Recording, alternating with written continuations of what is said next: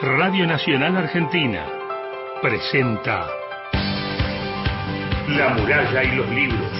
Ana da Costa, Gastón Francese.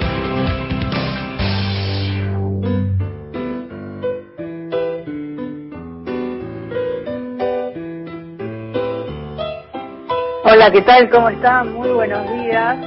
¿Ya se despertaron? Bueno, eh, acá estamos para hacer la muralla y los libros, el programa de la Biblioteca Nacional. Mi nombre es Ana da Costa, está todo el equipo. Gastón Francese, ¿cómo estás? Buen día, Gastón. Siete de la mañana, hola Ana, muy buenos días para todos. Dos grados, seis décimas, mucho frío en la ciudad de Buenos Aires. Saludamos a Cristian Blanco en la coordinación de aire y producción general de La Muralla, a Mauro Torres en los controles, ahí haciendo magia. Como cada sábado es una alegría compartir las mañanas con él nos trae nos trae un audio hoy, ¿eh? Ah, junto con armado con Cecilia Romana. Así que tenemos regalitos. Y esta semana, día del, del libro, día del editor, cuántos festejos, ¿no? Se hicieron los festejos a través de Silva, que continúa hoy es el último día, con el cierre de Mariana Enríquez a las 22 horas. Vi muchos eh, escritores en Instagram saludando a su editor. Sí. Bueno, quiero, bueno, aprovecho y lo saludo a Daniel Divisky, que es mi editor. De, muy bien. De, que fue editor muchos años en, en Ediciones de la Flor y cuando publiqué mi libro estaba ahí, fue un, gran referente para mí. Decía el nombre del libro, dale. Héctor Tizón, un ejemplar de frontera. Ahí bueno, y hablando de libros, hoy vamos a hablar de un libro de fotografías que se llama Estos débiles papeles son más fuertes que los ladrillos. Me encanta el título. Muy lindo, muy lindo. El libro de alguien que queremos mucho y ahora en minutos vamos a conversar con él. Y que fue compañero nuestro muchos años, más de ustedes, obviamente con Osvaldo Gamba, con, con, vos, Ana, en, en La Muralla, que también tenía su sección, ¿no? Así es, él hacía queridas fotos viejas. Hablábamos de fotografías antiguas y a mí me encantaba porque hacíamos un viaje a través de la historia de la fotografía argentina desde la radio. Mira. Uno puede pensar, bueno, cómo ver esas imágenes, cómo ver esas fotos, y Abel nos contaba, a través de su relato, nos llevaba por ese tiempo y por ese espacio, por esas sociedades donde la fotografía o recién nacía o, eh, por ejemplo, los estudios eh, fotográficos en Buenos Aires, los primeros estudios, las, las fotografías en las plazas, nos llevaba a recorrer un poco ese tiempo, ¿no? Tal cual. ¿Me dejás que dé las vías de comunicación? Así ya después podemos empezar la entrevista. Eh, línea de WhatsApp 1165 84 0870. Ya nos saludaron desde Roberto Apaza del grupo de letras El Carmen, Jujuy, Argentina, que nos deja un poema y un saludo a todos los padres de Argentina y mi respeto a las madres solteras que tienen que hacer de mamá y papá.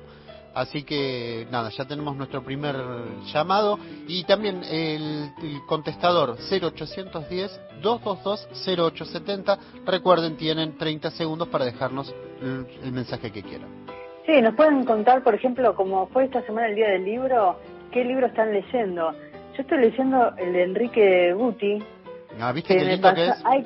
Me estoy divirtiendo, me hace reír. Es muy bueno, es muy bueno. Araca Corazón, callate un poco, es buenísimo, me estoy divirtiendo. Hace mucho no me divertía tanto con un libro. Pronto lo vamos a tener, si Dios quiere, con nosotros y lo vamos a poder entrevistar a través de ese libro. Bueno, entonces nos llaman, a qué teléfono se nos cuentan qué libro están leyendo, así homenajemos de alguna forma, o si nos quieren contar algún libro importante para ustedes, ¿a qué teléfono? El teléfono para dejar, y con sus 30 segundos para dejarnos su mensaje es 0810-222-0870 y si no, por WhatsApp 116584-0870. Bueno, y ahora sí, los saludamos a, a un querido amigo, como decía Gastón, trabajamos muchos años con él en, en la Biblioteca Nacional. Él es historiador de fotografías antiguas, eh, fue asesor histórico fotográfico de la Fototeca Benito Panunzi de la Biblioteca Nacional de 2006 al 2018 y es el presidente de la Sociedad Iberoamericana de Historia de la Fotografía y acaba de publicar Estos débiles papeles son más fuertes que los ladrillos. Saludamos en esta mañana a Abel Alexander. ¿Cómo estás, Abel? Un placer enorme. Eh, buen día, buen día, buen día. ¿Cómo estás, Ana La Costa? Es un placer poder volver a hablar contigo este, en estas circunstancias un poco difíciles que son la pandemia. Yo recién hablaba, Abel, de tantos años que hicimos queridas fotos viejas y este recuerdo tan lindo, ¿no? De hablar de la fotografía antigua, de la fotografía en Argentina, en nuestro país. Sí, es cierto. O sea, la fotografía llega a la Argentina en 1843 eh, y mucho tiempo después, más de un siglo después, este, aparece el fenómeno de la radio, de la radiodifusión con los locos de la azotea. Y lo interesante del caso es que siempre hubo programas dedicados a la fotografía, a divulgar la fotografía a través del, del radiofónico, pero yo creo que el programa tuyo, este, La muralla y los libros, y el micro que yo dirigía, quería fotos viejas, a través de 12 años es, eh, digamos, el programa más, más extenso en el tiempo en el campo de la divulgación de la fotografía, y en este caso de la fotografía histórica, la fotografía antigua. Y, y además que, como yo decía hace unos, un ratito, que nos contaste muchas cosas sobre la historia de la fotografía a través de la radio, y lo interesante es poder conocer de qué manera la fotografía fue importante en nuestro país, ¿no? Porque en tu caso particular, vos tenés una colección de más de, de 70.000 retratos. Eh, es una pasión que heredaste de tu tatarabuelo, de Adolf, que te enteraste mucho tiempo después, estuviste vos en Alemania, ahí en Hamburgo, y esta, esta, esta pasión y este amor por la fotografía que un día tu papá te mostró estas cámaras antiguas, me gusta que hagas este recorrido porque de alguna forma lo plasmas en el libro. Sí, es cierto, Ana. Este, eh, digamos, yo como tantos descendientes de, pioneros fotográficos, este, me dediqué a la fotografía desde mi juventud sin, sin tener conocimiento de que mis antepasados habían sido pioneros. Esto lo descubrí mucho tiempo después y a partir de ese momento me involucré en la investigación histórica de la fotografía argentina, eh, creando con un grupo de amigos una nueva disciplina histórica que no existía, que es la historia de la fotografía, y como vos bien dijiste, desde 1843 hasta el presente, eh, toda la vida argentina fue plasmada en fotografías. O sea que los fotógrafos fueron cronistas visuales, historiadores visuales del acontecer argentino. Y esto hoy día este, es un tesoro, especialmente las fotografías más antiguas, que son las más escasas, y que nos muestran este, cómo fueron las ciudades, eh, las costumbres, el campo, la inmigración, el trabajo, la educación, en fin, en donde una cámara fotográfica no ha ingresado para documentar este pasado tan rico nuestro.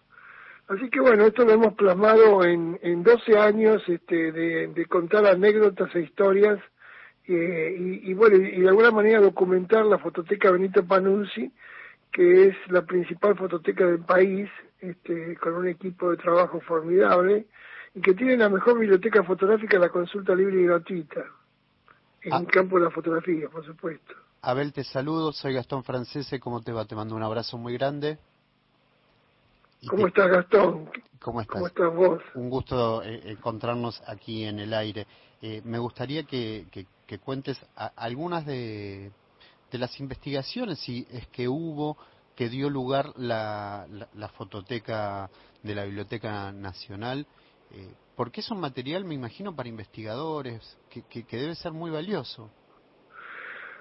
Sí, o sea, cuando yo ingresé como asesor histórico fotográfico, la fototeca recién se había creado, este, y la verdad que fue una aventura apasionante, pues eh, lo primero que se hizo fue rescatar de los de los de los fondos de los fondos bibliográficos de la biblioteca de los depósitos de la biblioteca eh, no solamente fotografías que se guardaban desde el siglo XIX sino también una cantidad de libros y catálogos que fueron ingresando tanto a la biblioteca como a la fototeca Benito Panuzzi y anécdotas sobre estas, bueno, la, digamos la primera, la más importante, es que el primer álbum que se edita sobre la ciudad de Buenos Aires este eh, el, álbum de del francés este Esteban Gonet eh, bueno este álbum estaba en la Biblioteca Nacional desde 1864 que es el año en que se edita en Buenos Aires.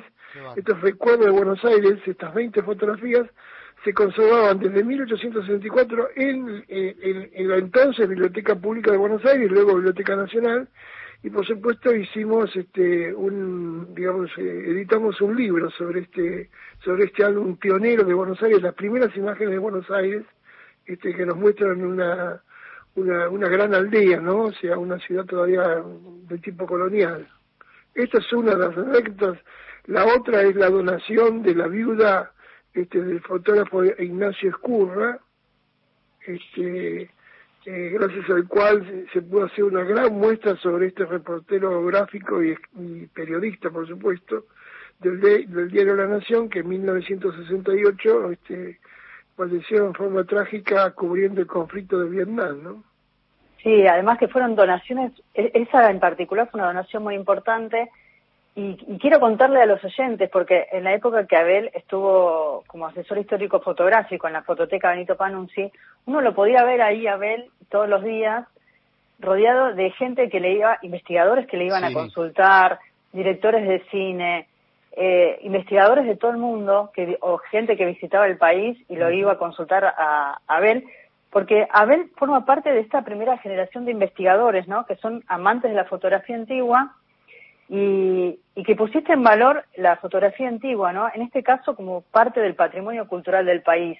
Y eso es lo que quiero poner también en valor, ¿no? Ese enorme trabajo que hiciste en la, en la fototeca y que además hicieron muchísimas muestras. Eh, recuerdo que incluso se inauguró la galería dentro de la, de la mapoteca, ¿no? Como para que la gente pueda ver algunas de las imágenes que, que forman parte de este archivo también. Sí, es cierto. O sea, cuando yo ingresé a la fototeca ya tenía una larga trayectoria en el campo en el campo de la fotografía histórica, inclusive como docente, y por supuesto eh, el hecho de poder trabajar ahí y tener un lugar este, apropiado hizo de que muchísimos estudiantes, especialmente, vinieran a consultarme, o sea, de pronto una investigadora me dijo, Abel, este, vos dictaste cátedra de historia de la fotografía durante todos esos años, este, en la mesa de consulta que tenía la fototeca, la gente venía y, bueno, me consultaba sobre, las distintas investigaciones, eh, estudiantes que estaban preparando su, su doctorado, su licenciatura en temas, en, temas específicos dedicados al origen de la fotografía argentina, y bueno, ahí teníamos la ventaja de tener un banco de imágenes muy importantes y una biblioteca de consulta que estaba, obviamente estaba a, mano.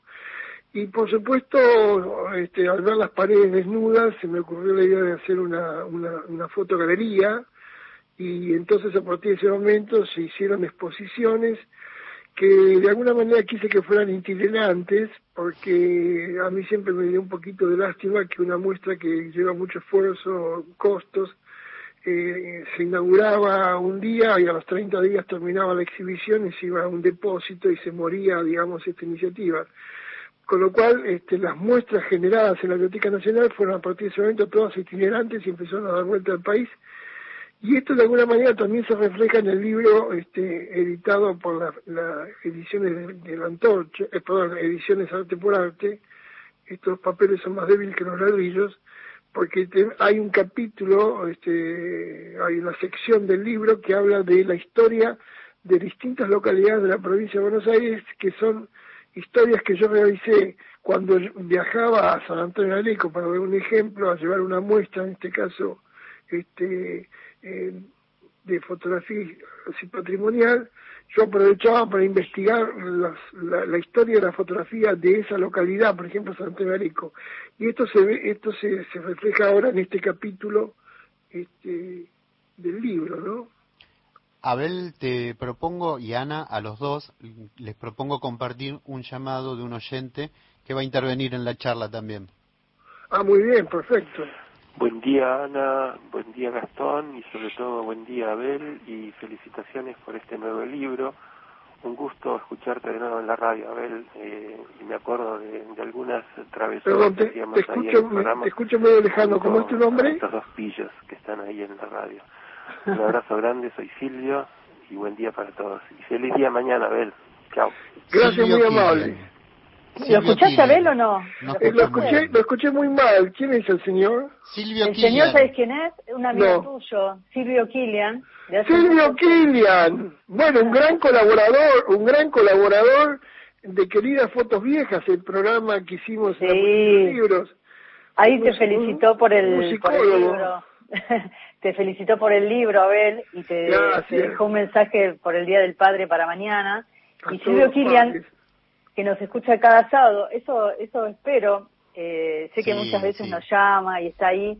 Eh, lo quiero muchísimo, Silvio Kilian. Él durante muchos años, mientras Abel hacía queridas fotos viejas, nos musicalizaba todos los temas que iba contando Abel, ¿no? Y la música de su enorme archivo. Eh, Silvio Kilian tiene un enorme archivo musical.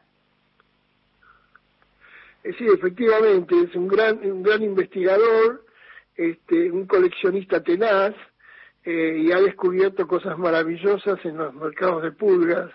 Sí. Este, porque aprovecho esto para decir a los oyentes de que muchas, muchas Muchas veces las fotografías de familia que se atesoraron por generaciones, en algún momento alguien equivocadamente las tira a la basura y entonces vienen los recicladores urbanos, los, cartoneros, y las rescatan de la calle donde están tiradas y las llevan a los mercados de pulga y ahí van los pequeños anticuarios, luego los grandes anticuarios, y de esa forma se han rescatado fotografías maravillosas.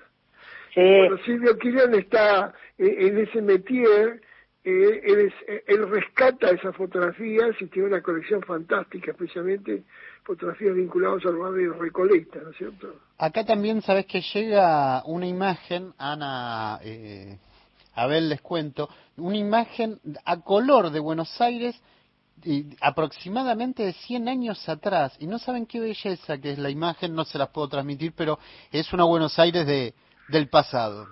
Decirle al oyente que nos la mande al, Carlos de Parque de Avellaneda. Del, al, WhatsApp del productor, así después la, podemos subir a Instagram y compartirla. Dale. Abel, ¿cuántas, ¿cuántos recuerdos eh, en esta mañana, ¿no? De tantos años que hemos compartido con queridas fotos viejas. Este lema, pero la vamos a dejar para el final, el lema. el lema que repetía siempre, lo vamos a dejar para el final. Pero, Abel, me gustaría que cuentes un poco sobre esta experiencia, ¿no? Que vos contás en el libro, en estos débiles papeles, son más fuertes que los ladrillos.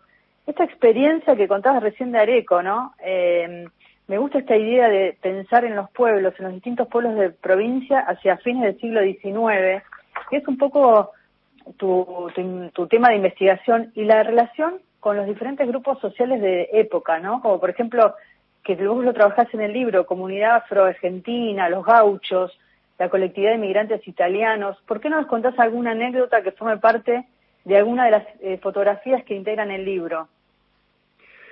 Eh, bueno, por ejemplo, te voy a contar una anécdota eh, que tiene que ver con la gente de campo, con esa gente de campo. O sea, hace, hace muchos años se acercó una señora y me dijo que en la estancia tenía unos vidrios negros.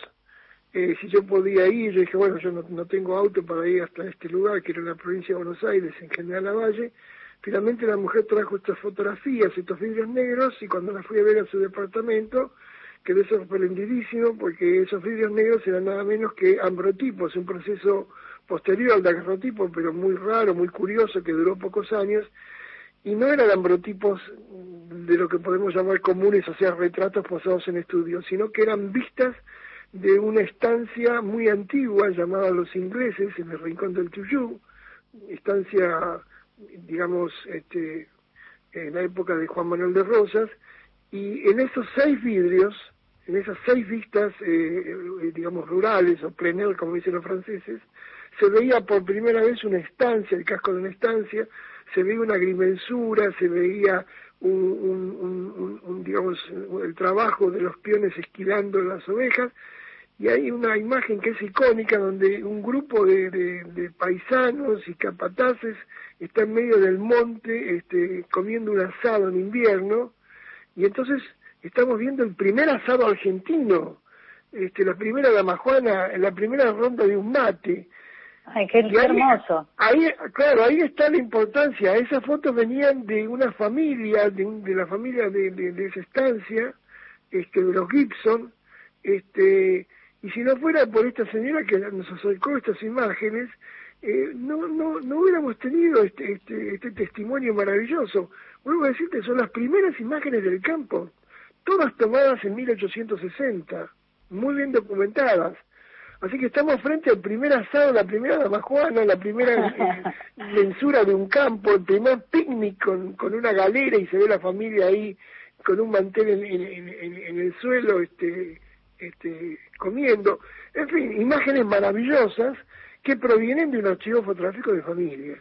Sabes que Abel te escucho y quiero remitirme a las palabras de Laura Malosetti Costa que ella escribe en tu libro y, y, habla sobre tu obra y sobre vos y se contribuye a seguir despertando esta vocación en las generaciones futuras.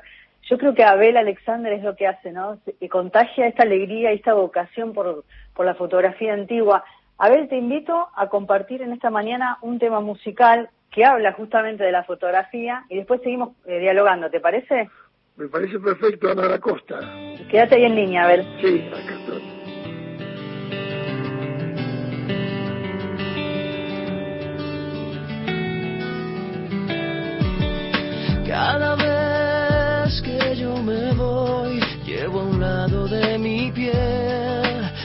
Fotografías para verlas cada vez. Que tu ausencia me devora entero el corazón. Y yo no tengo remedio más que amarte. Y en la distancia te puedo ver cuando tus fotos me siento a ver tus ojos ven fotos me siento a ver.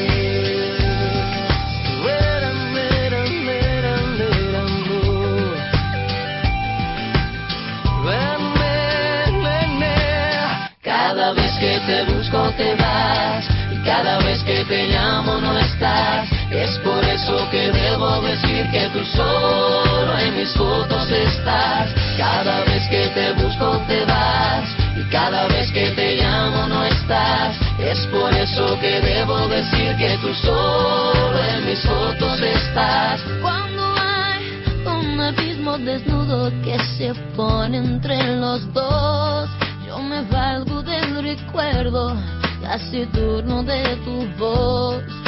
Y de nuevo. Siento enfermo este corazón, que no le quede remedio más Marte y en la distancia te puedo ver. Cuando tus fotos me siento a ver. En las estrellas tus ojos ver cuando tus fotos me siento a ver.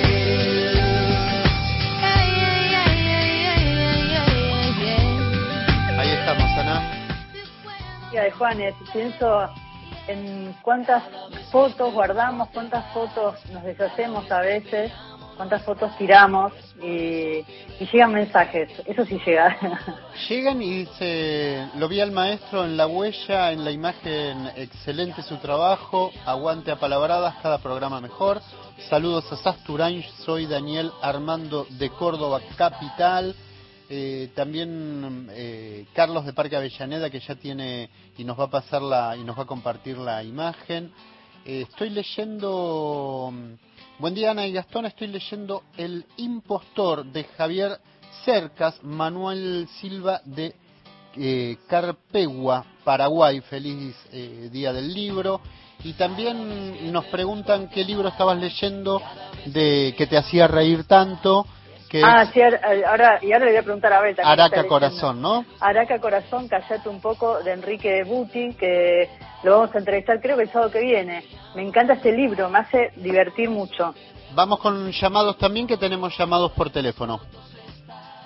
Hola Roberto de Pilar otra vez. Estoy escuchando alucinante este, el fotógrafo. Tengo un valijón de fotos viejas ¿no? Eh, de mi familia, tengo 61 años y, de más atrás, de mi viejo tocando el violín y todo. ¿Dónde las puedo llevar? Eh, se las voy a dejar como legado a mi hija, pero y si no, ¿dónde puedo dejarlas antes de que yo me vaya de, de, de esta tierra? Gracias, hasta luego. Ahí está. Ahí está el mensaje de Roberto, Abel.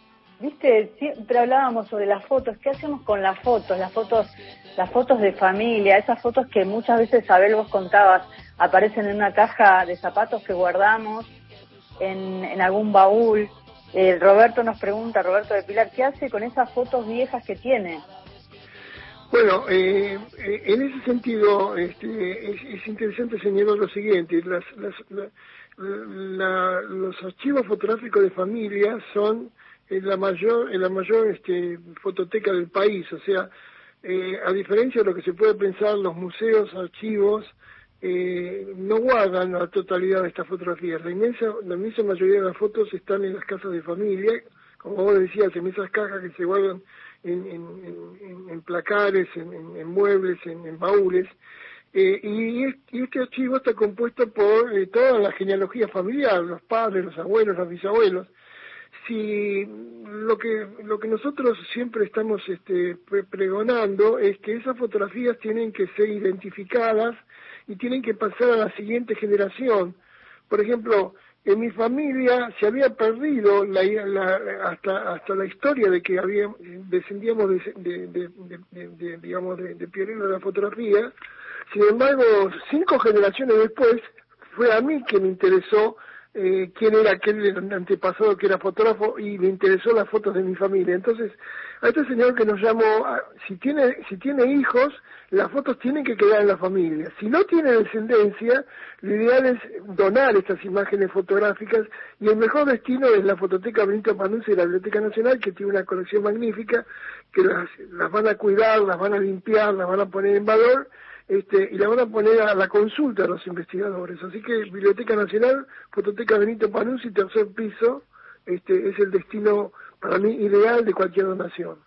Bueno, ahí está, por, por un lado lo que vos contabas, ¿no? La, la familia directa, Roberto nos habla de su hija, y en ese caso me parece que hay, es interesante también eh, agregar la información a cada foto, ¿no? El año, dónde fue tomado, quiénes son los que forman parte de la foto. A veces uno se encuentra con fotos y, y, y estos quiénes eran, ¿no? O sea, eh, uno piensa también en la genealogía y en los abuelos, en los bisabuelos, eh, familiares que se encuentra de repente con alguna imagen que no sabe quiénes son o en qué año o dónde fueron tomadas estas imágenes. A ver. Eso, eso, eso es muy cierto. Por eso es ideal que al dorso de las fotos con lápiz grafito suavemente, como vos dijiste, que poner el nombre de la persona, eh, el año, el año o el lugar donde fue tomada estas fotografías, y entonces las generaciones futuras van a poder saber quién es esta persona, porque en los archivos cuando aparecen familiares que ya no sabemos quiénes son, ese es el principio del fin del archivo y alguien de pronto decide tirar todas las fotos para que no caigan en manos extrañas, entre comillas, y no se da cuenta que está, se está tirando un patrimonio no solamente nacional, sino familiar también, ¿no es cierto? Exacto. A ver, quiero que me cuentes algo. El libro tiene un apéndice que incluye una investigación sobre fotografía estereoscópicas y además algo que no sabía, daguerrotipos eróticos. Contame sobre estos daguerrotipos, porque hay muy pocos daguerrotipos en el mundo y en la Argentina. Contame sobre estos que están incluidos en el libro. Este, bueno, eh, e-, este texto se origina en una investigación que yo ya tenía hecha, pero que dio, digamos, culminó con la muestra que realiza Laura Malosetti Costa en, el Museo Nacional de Bellas Artes eh, sobre, digamos, sobre el erotismo en Argentina. Eh, y entonces este, yo hice un trabajo que ya tenía hecho, completé un trabajo sobre la circulación de daguerrotipos eróticos en Argentina en el siglo XIX. Eh, ¿Por qué digo esto? Porque eh, la, fotografía que nace en París en 1839 eh, adopta rápidamente el proceso llamado de estereografía, o sea, una cámara con dos objetivos tomaba eh, dos imágenes simultáneas con una leve diferencia que vistas con un visor estereoscópico se podía ver por primera vez en forma tridimensional o estereoscópica o 3D. Entonces ahí pasó un fenómeno muy interesante, o sea, de pronto por primera vez las personas podían ver el cuerpo desnudo de una mujer. El cuerpo desnudo de una mujer se podía ver o en vivo, pero si había una representación sería a través de la pintura, que es una aproximación subjetiva del tema. Entonces, en las fotografías, por primera vez, los fotógrafos hicieron desnudos femeninos pero cuando se aplicó la estereografía, o sea, cuando se hicieron desnudos femeninos estereoscópicos, no solamente que esos caballeros de la época, en la década de 1840, 50, podían ver una mejor desnuda, sino que la podían ver de tal manera que parecía que la podían tocar. Esto causó pasmo en la época y por supuesto París fue la gran usina que produjo estas imágenes que estaban prohibidas por la policía, pero que los fotógrafos igual lo hacían porque la demanda era muy grande. Y algunos de estos daguerrotipos llegaron a Argentina y estuvieron en manos de estudiosos y coleccionistas, por ejemplo el doctor Julio Felipe Riobó, que fue el primer historiador fotográfico argentino y que se especializaba en daguerrotipos. Entonces estos antecedentes están volcados en este capítulo muy interesante, no tratado antes, y después, por el otro lado, este, hay un capítulo sobre la fotografía estereoscópica que surge de una muestra que se hizo recientemente en la Fototeca Latinoamericana que dirige Gastón Deló, o sea, la, galería que se llama FOLA, que se hace por primera vez una gran exposición mostrando cuál fue el desarrollo y el impacto que tuvo en la sociedad argentina las imágenes en tercera dimensión. Ahí entonces este, se, exhibieron visores y, cámaras este, y, imágenes del siglo XIX, principio del siglo XX. Este es uno de los dos capítulos finales de este libro que tiene 25 capítulos y es un libro muy muy agradable, muy interesante, es una historia de la fotografía, pero como no hay no están este digamos escritos en forma eh, digamos continuada, sino que son capítulos independientes, uno entra por donde quiere y lee lo que, lo que le gusta, independiente de los otros. Esto se debe al editor Francisco Meday, a la fundación que dirige Luz Castillo, o sea, la Fundación Arte por Arte, que tomaron el desafío de editar este libro, se tiraron 500 ejemplares que se están agotando y ya están en todas las librerías y Francisco Meday, de un corpus que yo le envié de 75 trabajos, eligió 25 de, estos trabajos y los plasmó en estos capítulos, que como vos dijiste, son firmas, o sea, los grandes estudios fotográficos, las geografías, o sea, la, la, historia de, los pequeños pueblos de la provincia de Buenos Aires, este, y las comunidades, afroargentinos, gauchos, italianos, la, fotografía y los masones, en fin, este, un libro, un libro este, realmente muy interesante eh, y, hace falta desesperadamente libros sobre historia de la fotografía que es tan rica y tan interesante. Abel, eh, compartimos un, un mensaje más a ver que llega para vos. ¿Cómo no? Hola Ana y Gastón, soy Enrique de Rosario. La charla con Abel rememoró recuerdos de mi infancia. Tengo una fotografía junto a mi padre en el Parque a la Bandera, a donde íbamos seguidos por ser vecinos. Recuerdo un hombre con un guardapolvo blanco y una gran cámara de madera con un trípode que cargaba al hombro. Las fotos las revelaba allí y te las podías llevar al rato.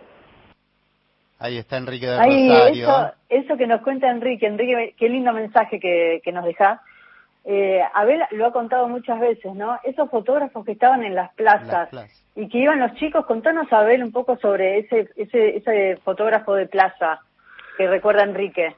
Bueno, te, te cuento, Ana, que desde, desde el arribo de la fotografía del país en la década del 40, 1840, eh, este nuevo invento estuvo fue desarrollado este, mayoritariamente por fotógrafos profesionales. Eh, la gente conmemorando algún suceso familiar, pues se colocaba sus mejores eh, ropas y asistía a un estudio fotográfico. Pero de pronto había un segmento muy grande de la población, la gente humilde, que por falta de dinero y a veces por timidez no se animaba a ir a un estudio. Y ese, ese, ese segmento de la población fue capturado por lo que, lo que se llaman los fotógrafos de plaza, los fotógrafos minuteros o chaciretes, que es una maravilla tecnológica porque esta gente construía sus propias cámaras, unos grandes cajones con ópticas alemanas, este, y eso eran cámaras laboratorio, entonces eran fotografías que se hacían en cinco minutos. Eh, la familia paseaba los domingos por la plaza, por los parques, y ahí estaba el infaltable fotógrafo con su guardapolvo doris, su sombrero, y entonces se tomaban esas fotografías este, y el escenario no era un estudio fotográfico eh, con, con fondos y muebles, sino que era la misma naturaleza, los árboles de la plaza. Yo los llamo los fotógrafos del pueblo, porque es el pueblo el que acude a estos fotógrafos este, y la ventaja de poder sacarse la foto y llevársela distante, ¿no es cierto? Era como la de la época. Abel, qué, qué lindo haber conversado con vos en esta mañana. Eh, y, y, sobre este libro, estos débiles papeles son más fuertes que los ladrillos, editado por Arte por Arte. Abel Alexander, historiador de fotografías antiguas, es el presidente de la Sociedad Iberoamericana de Historia de la Fotografía. Fue, como nos contaba, asesor histórico fotográfico de la Fototeca Benito Panunzi de la Biblioteca Nacional. Abel, un placer enorme volver a escucharte. Gracias por esta charla. Ana, el gusto ha sido mío. Un saludo a Gastón, un saludo para ti. Este, la verdad que me, acuerdo todos esos programas durante 12 años, quería fotos viejas, algunos en Radio Nacional de la calle Maipú, otros este, en la cabina de, transmisión de, de, la misma biblioteca en el tercer piso. Así es, un placer enorme. ver. y, mandamos, y mandamos el mensaje, Ana. El, lema. Sí, cerremos con el, lema. Bueno, el lema, el lema es no destruir sus antiguas fotografías, ellas pertenecen al patrimonio cultural de nuestra nación. Gracias, Abel. Qué lindo mensaje. Un abrazo, ¿eh? Un abrazo. ¿Vamos a la tanda, Ana? No destruyan las fotografías, ¿eh? La guardan. Vamos a la tanda, ya volvemos. Adiós.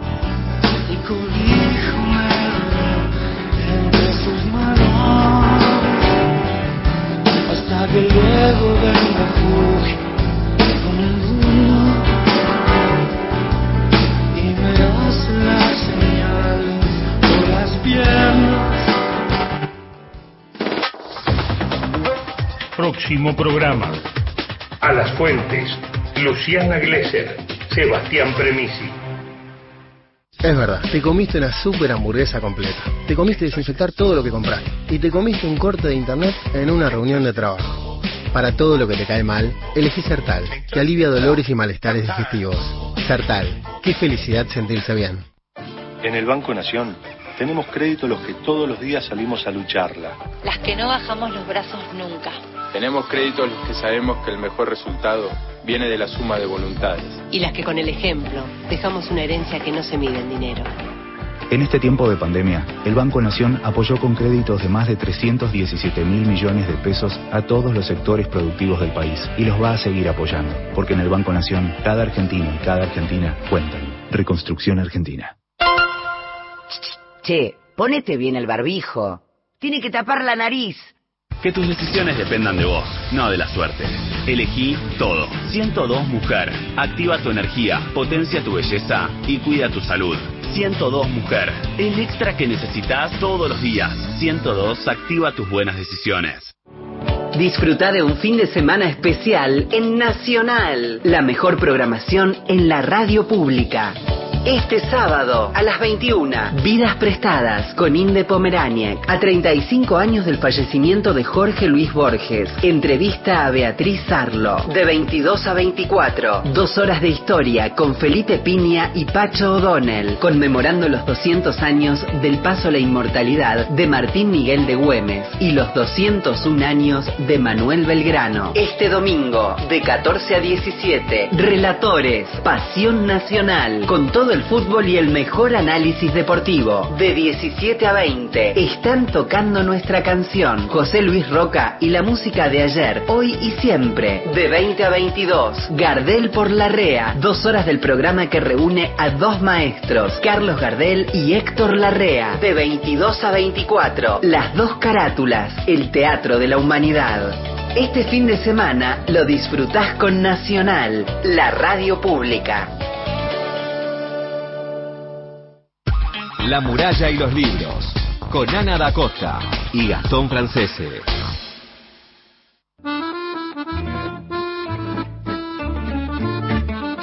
Ahí estamos, 7.39, Ana. No se te escucha, espera, a ver si te podemos conectar bien. A ver ahora. Hola, ¿y me sí, escuchás? ahora sí. Ahí está, Ahí volviste. ¿Llegan mensajes? Llegan mensajes, mira, este me llegó al privado y es Pedro. Pedro es el que vos conociste en Poesía Dominguera, que es Me el encantó. presentador. Bueno, Sí, me encantó. Pedro nos está escuchando, me dice que se puso el... Mira, me muestra que puso el Ah, despertador. qué bueno, Así que qué ya tenemos un oyente nuevo, que eh, Estefanía Herrera desde Catamarca también nos llama porque se nos cayó el WhatsApp en la radio. Así que estamos... pero quiero hablar de poesía dominguera porque está en Instagram y me encanta la propuesta que tienen Pedro con Verónica, ¿es? Verónica. Eh, su compañera, Sí, sí. que hacen poesía a través de Instagram y me encanta esta invitación que hace a, a la gente para sumarse y compartir a poetas de todo el país. Lo va a hacer desde acá, así que ya prontito. Vamos con un homenaje que hizo Mauro Torres junto a Cecilia Romana sobre una crítica de arte, Marta Traba. ¿Vamos a escucharlo?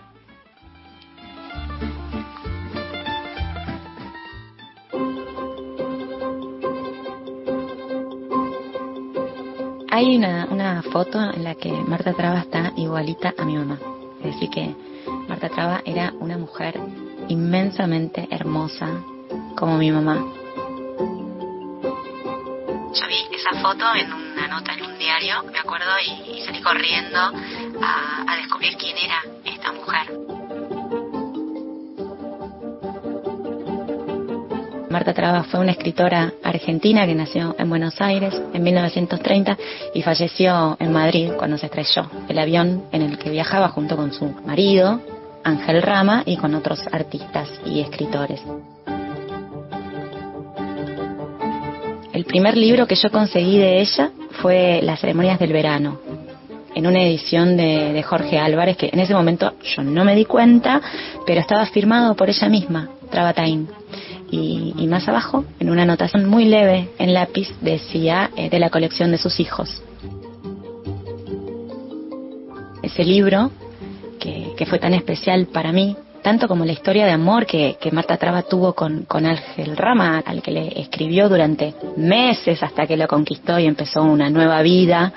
Es un libro muy, muy curioso, porque dentro de la novelística nacional se conforma como una pieza original por un dinamismo en el lenguaje que tiene, que en ese momento y ahora también resulta bastante extraño de encontrar y de seguir.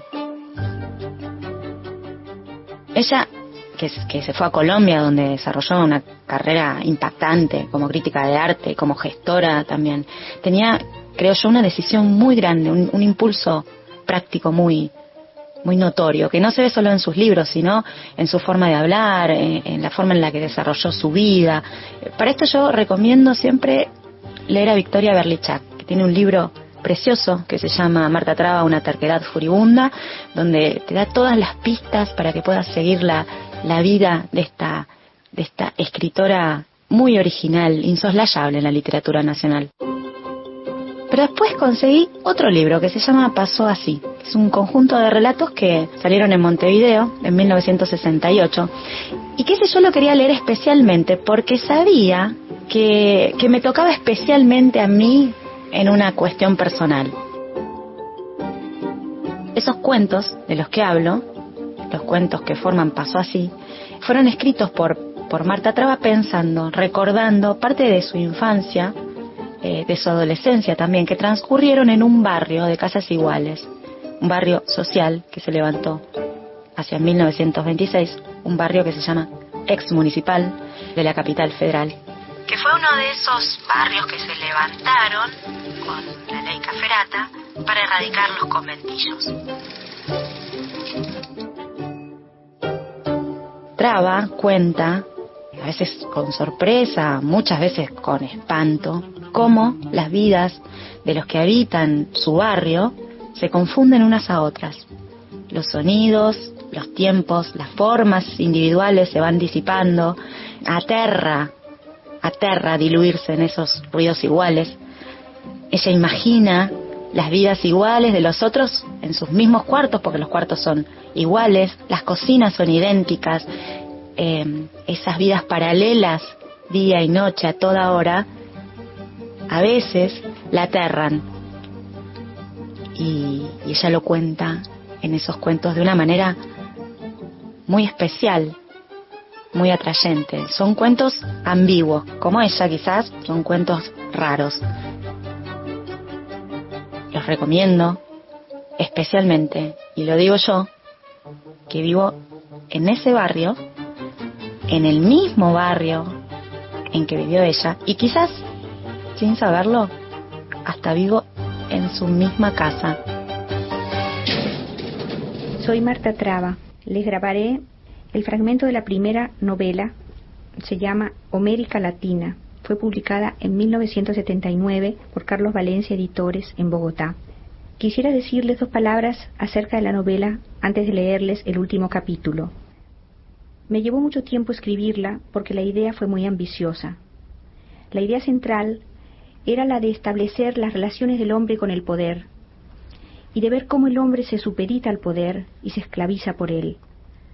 Yo siempre he creído que los verdaderos protagonistas en mi continente, en Latinoamérica, no son las gentes prominentes, sino las gentes del común, los héroes anónimos, me interesaba ocuparme de sus vidas y a través de alguien que diera cuenta de ellas.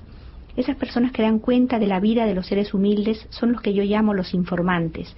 Los informantes están siempre al acecho, son una mezcla de espías, de conversadores, de cronistas, y están pasando las informaciones a alguien que está por encima de ellos y que nunca se sabe muy bien quién es. Metafóricamente en la novela es el viejo, alguien llamado el viejo, alguien que está por encima de todos ellos, alguien que representa la cúspide del poder. Los informantes son de diversa naturaleza, unos más inteligentes y más cultos que otros, unos más humanos, otros más implacables. Entre ellos hay uno analfabeta, que es Tercites. Yo escogí ese nombre porque Tercites es el personaje que en la Ilíada de Homero conversa, se pone a conversar, interviene en la discusión de los jefes cuando están hablando sobre la estrategia a seguir para tomar Troya. Tercites habla sin parar, Tercites se mete, Tercites es el personaje popular de la Ilíada, el único, entre tantos jefes y héroes prominentes. Voy a leerles entonces el último capítulo cuyo título es Los tapes de Tercites. Son tapes porque Tercites no lee ni escribe y anda con una grabadora por toda América Latina. Tercites está completamente loco. Tanto andar por ahí al fin trae consecuencias. Primero me empezó a mandar sus habituales esquelas ininteligibles, porque como no lee ni escribe, las hace escribir por otros, y como se avergüenza de entrar en una casa de copias a máquina y pedirle a una mecanógrafa que le teclee la carta, usa tipos recogidos en cualquier lado, los más desgraciados escribientes que pueda encontrar.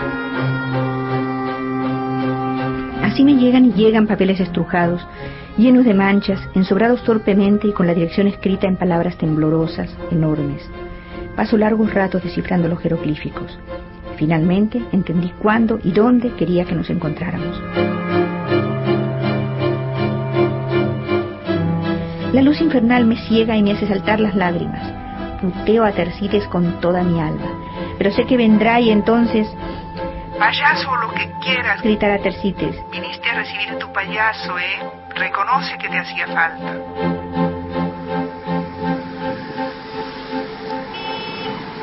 Puede ser que llegue enfundado en blue pintados con paisajes, el pelo suelto a mitad de la espalda. Puede ser que con una camisa harapienta, macilento, hambreado, pero sin duda feliz. Puede ser que con esas horrendas zapatillas tenis que le encantan porque llevan la bandera norteamericana y por qué no, a lo mejor disfrazado de hindú, depende de los compañeros con que fraternizó en el camino. Es la prerrogativa de los esclavos, esa furibunda libertad.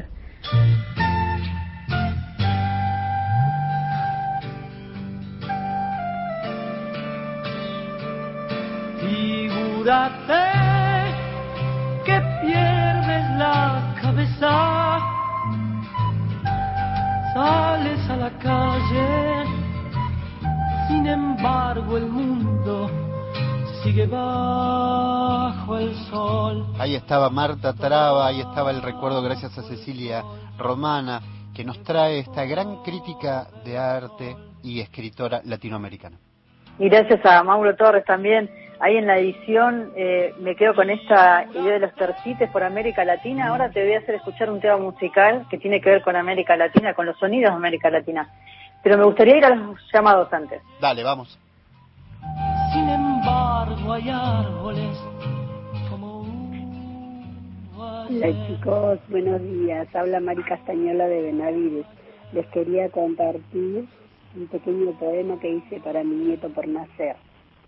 Se titula Un regalito. Y sí, tan pequeño y tan hermoso, con olorcito a batata al horno y sopita de calabaza, con lágrimas de emoción con el corazón latiendo suave y con esos misterios de la vida, con esos secretos ancestrales que dicen que estabas en mí.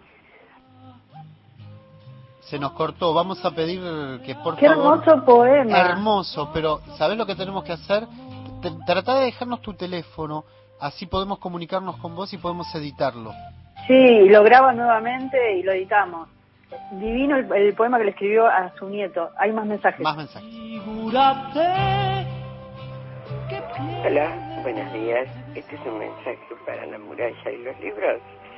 Eh, nuevamente escuchándolo como sábados anteriores y en este momento estoy releyendo La taberna de Mil Solá. Bueno, el programa como siempre muy bueno. Les dejo mis saludos. Cuídense. Hace mucho frío y la que habló fue Marta.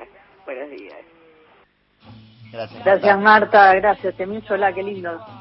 Hay otro mensaje. Uno más. Bueno, mis felicitaciones para la muralla y los libros. Soy Susi de Parque Centenario. Por favor, ¿me pueden mencionar el libro que está leyendo? Ana, gracias.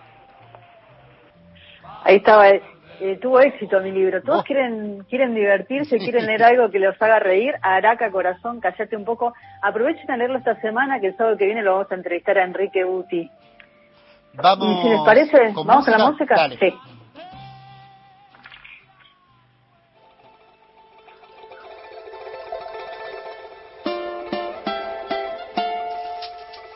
Celebro mi destino de sentir como siento, de vivir como vivo, de morir como muero.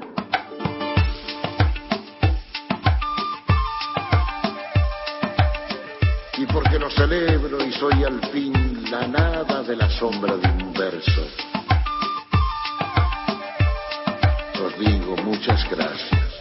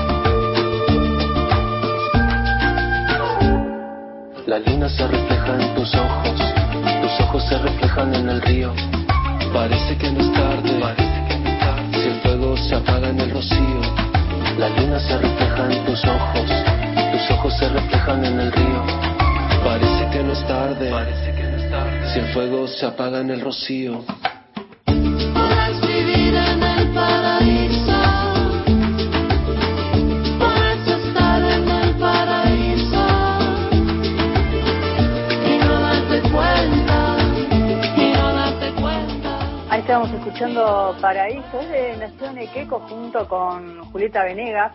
Y Nación Equeco que nació de viajes, de encuentros con personajes latinoamericanos, cantos y recitados recopilados. Me encanta esta propuesta de Nación Equeco que compartimos en esta mañana de la muralla. Vamos con la poesía.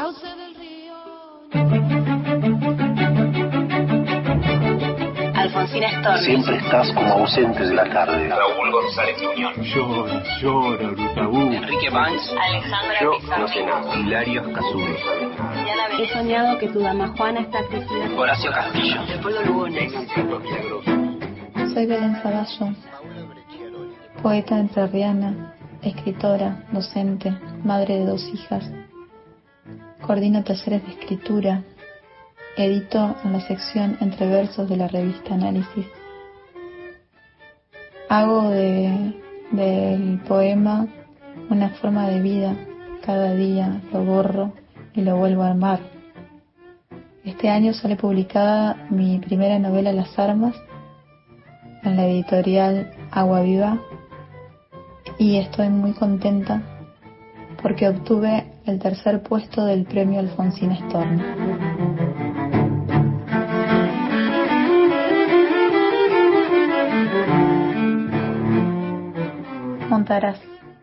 Tengo los pies grandes y anchos, una horma que se expande, abierta, como la boca de un jabalí.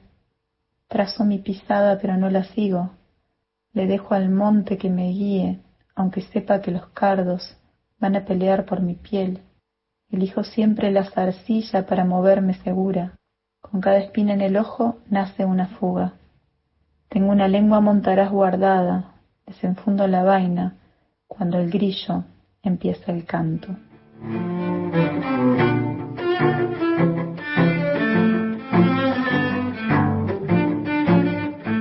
Sueño lúcido. Hay que morder el suelo, probar de abocados la naturaleza, hincar el olfato contra el trueno. Hay que paladear la demencia del paisaje, arrojarla por las manos o los pies, por la pasarela que es el cuerpo, hundir la estaca que es la lengua en el horizonte más cercano. Poema azul. Nada es azul y sin embargo el cielo se amarrona como unos ojos claros. El borde del agua muerde.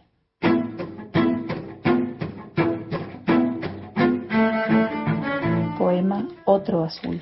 Nada es azul sin embargo el cielo insiste en punzar su fondo sobre el recuerdo. No sé sobre qué tela pinto los cuadros, pero veo las manos, arruinadas, moverse como terrones de suelo arado, como ovejas sucias, las palmas tienen el sonido áspero.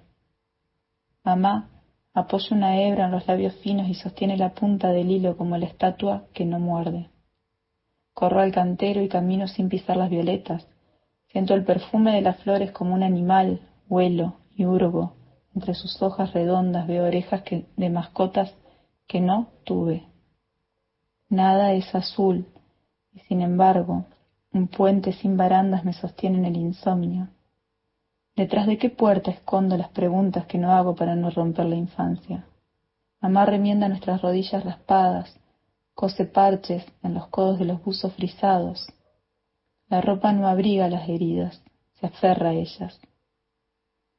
No supe cómo despegarme la sangre de la tela y tiré fuerte.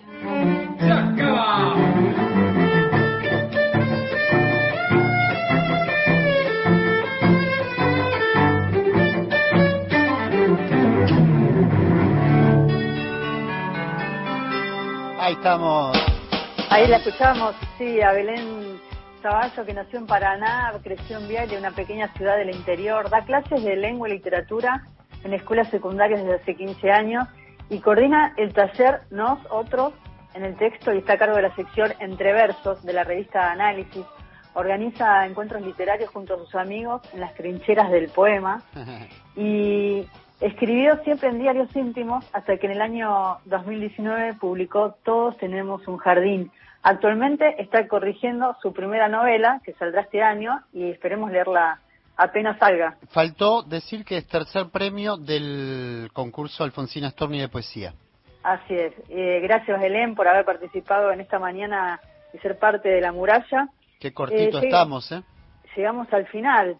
Eh, yo ya estoy vacunada, hoy lo vacunan a Gastón, eh, Cristian ya está vacunado también, Mauro también, Mauro toda también. La, la- la familia de la muralla. Sí. Así que, bueno, hoy la vacuna, Gastón. Y hoy me toca, sí, no queda otra. Vamos a hacerlo Bueno. porque hay que hacerlo. Así es, bueno, eh, pronto estaremos todos vacunados, ojalá.